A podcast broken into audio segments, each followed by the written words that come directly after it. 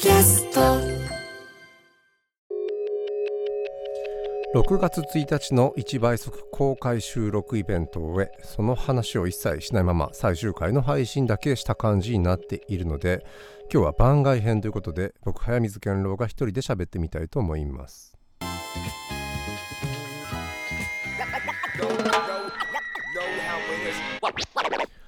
イベントは阿佐ヶ谷ロフト、えーおかげさまで前売り券完売いたしまして、えー50人フルハウスという状況でお送りすることができました。そして有料配信者数こちらもですね皆さん、えー200人以上見てもらった、えー聞いてもらったというか見てもらったのかな映像付きだったので、えーこちらも、えーおかげさまで本当に成功だったと思います。本当に皆さん買っていただいた方々、えありがとうございました。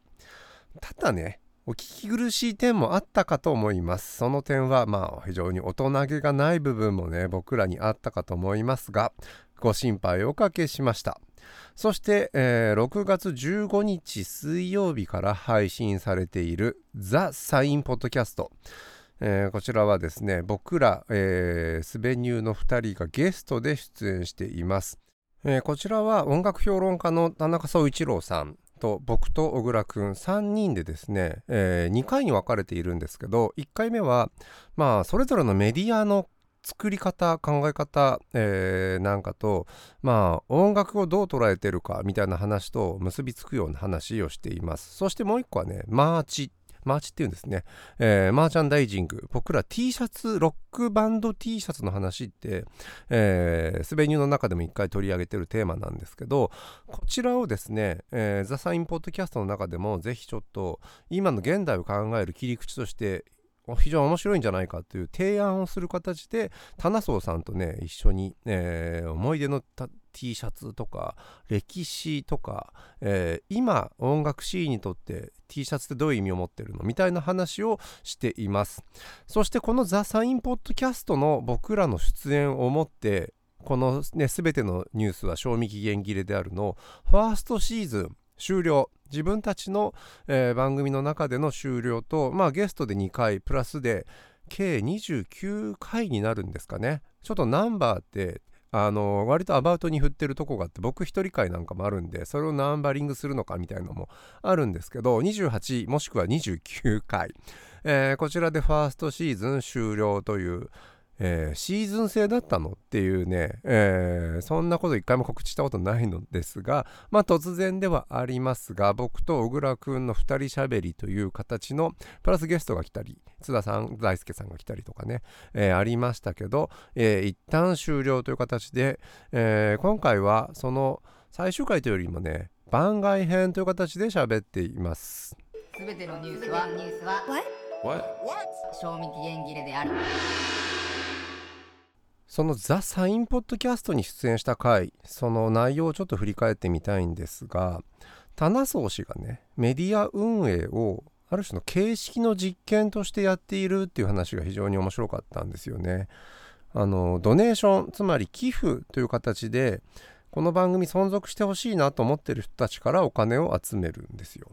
えーそして、まあ、これ誰がいくら払ってもいいんですよね。そして半期に一度報告するイベントが開催されていると。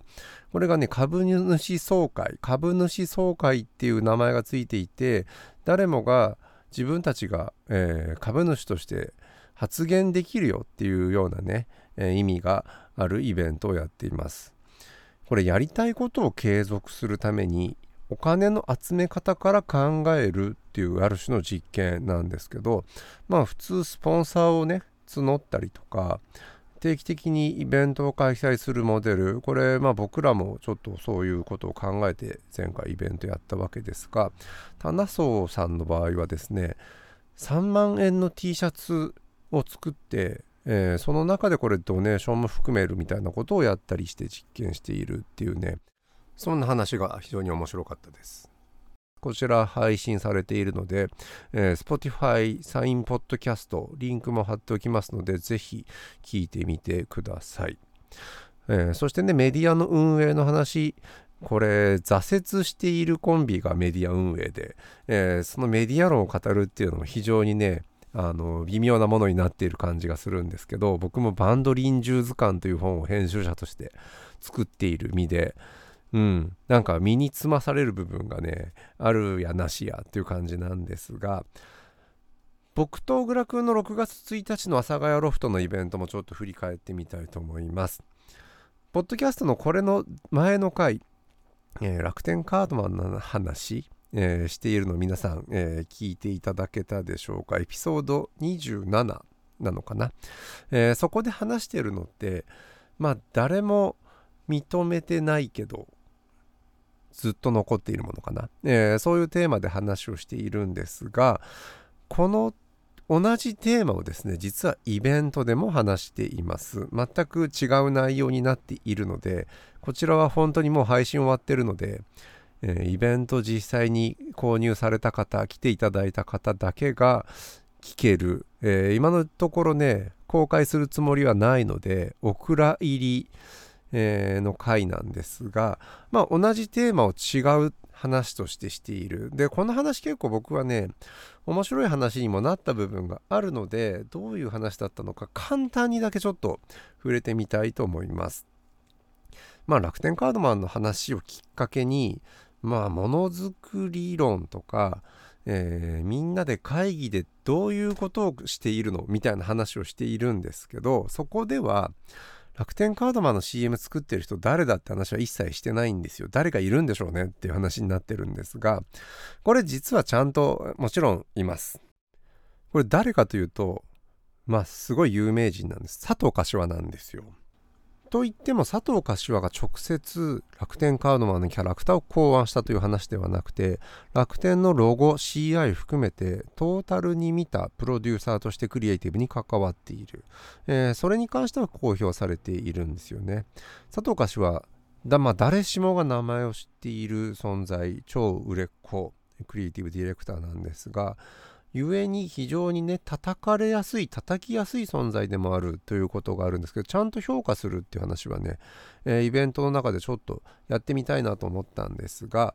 まあ、佐藤菓は90年代にホンダのオデッセイ子供と一緒にどこに行こうっていうシリーズこれで有名になって、まあ、以後 SMAP の CD ジャケットやったりとかユニクロの海外戦略のブランディングトータルなものやったりとか TSUTAYA もロゴ CCC ですよね。ロゴデザイン含め、えー、トータルにやっぱりブランディング関わっている人物として非常に重要な人物です。90年代から現代にかけて何かデザインをトータルにやるっていうねデザインだけではないですね。ブランディング企業のブランディング全体を関わるみたいな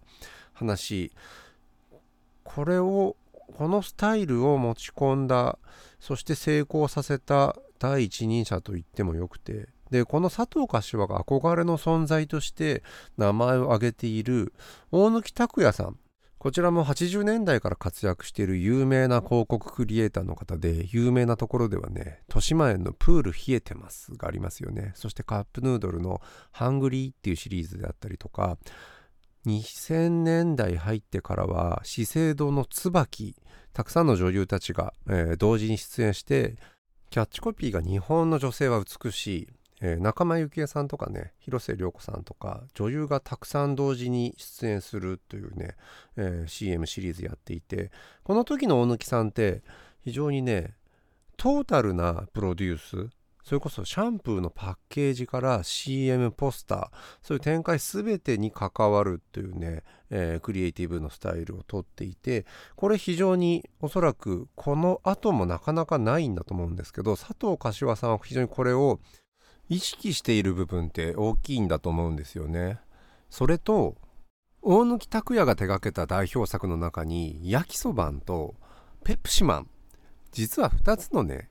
戦隊ヒーローもののパロディのシリーズがあるんですよ。これまあ大ヒット成功したシリーズ、えー、そして佐藤柏には楽天カードマンがある、ね、この2人の作家性みたいなものを比較した時に戦隊ヒーローもののパロディをどう作るかっていうところ結構重要なんじゃないかっていう話をしたんですよ、えー、この話僕は結構ね広告論として重要な話だと思うんですが実際聞いた方々ちょっとこれツイッターなんかでもそこの部分がね、えー、語られてることなかったので本当に闇に埋もれてる部分なんですけどまあどこかで表に出せればいい広告論なんじゃないかというふうに思っています。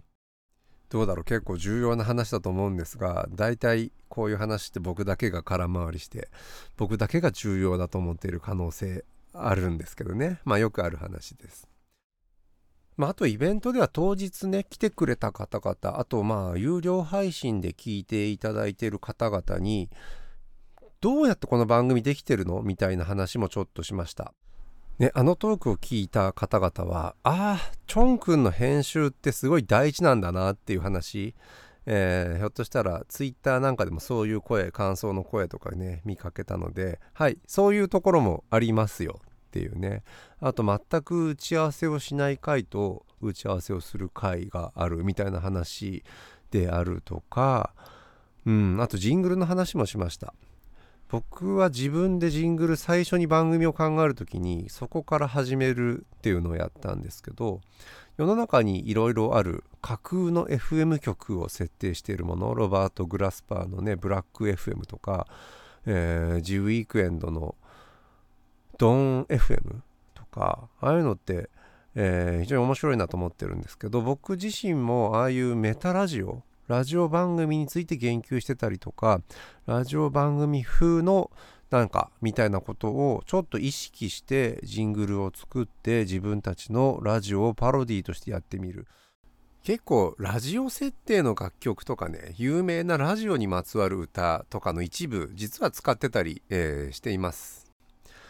うん、そんなところですかね。ファーストシーズン終了って話を冒頭でもしましたけど、まあこれ僕と小倉くんの2人で喋る時事ネタ、まあ時事ネタに限らずメディア論の話になったりとか、えー、いろんな話になったんですけど、まあこのスタイルは一旦終了という形で、で、だからといって、セカンドシーズンが始まりますよっていうことも全く実は考えていないんですよ。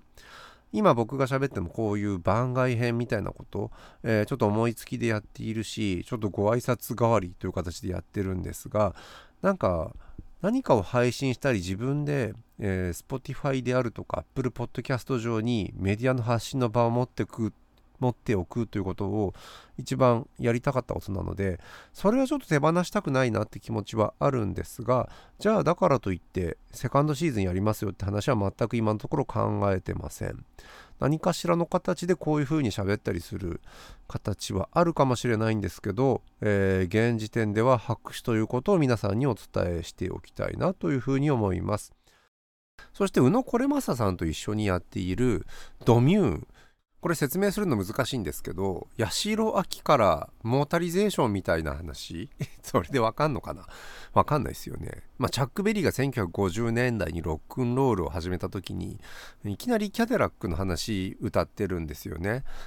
ロックンロールとカーラジオってすごい不可分だしその後のトラック野郎にしてもねハチトラとカラオケ文化だったりいろいろ音楽とカーオーディオって結びついているで車文化とまあ、ヒップホップであるとか、まあ、ローライダー文化の影響チカーノに与えた影響とかマイアミベースとか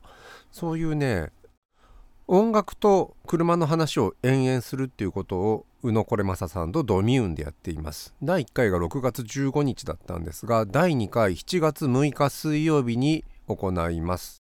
こちらに関しては実際に渋谷のドミューンパルコの中にありますけどそこで開催するのを見学できますのでぜひ来れる方、えー、来てください。7月6日の夜水曜日です。というわけでここまでライターの早水健郎でした。またどこかでお会いしましょう。See you.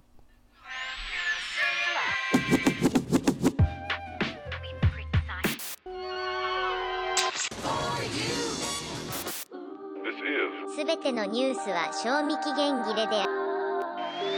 る。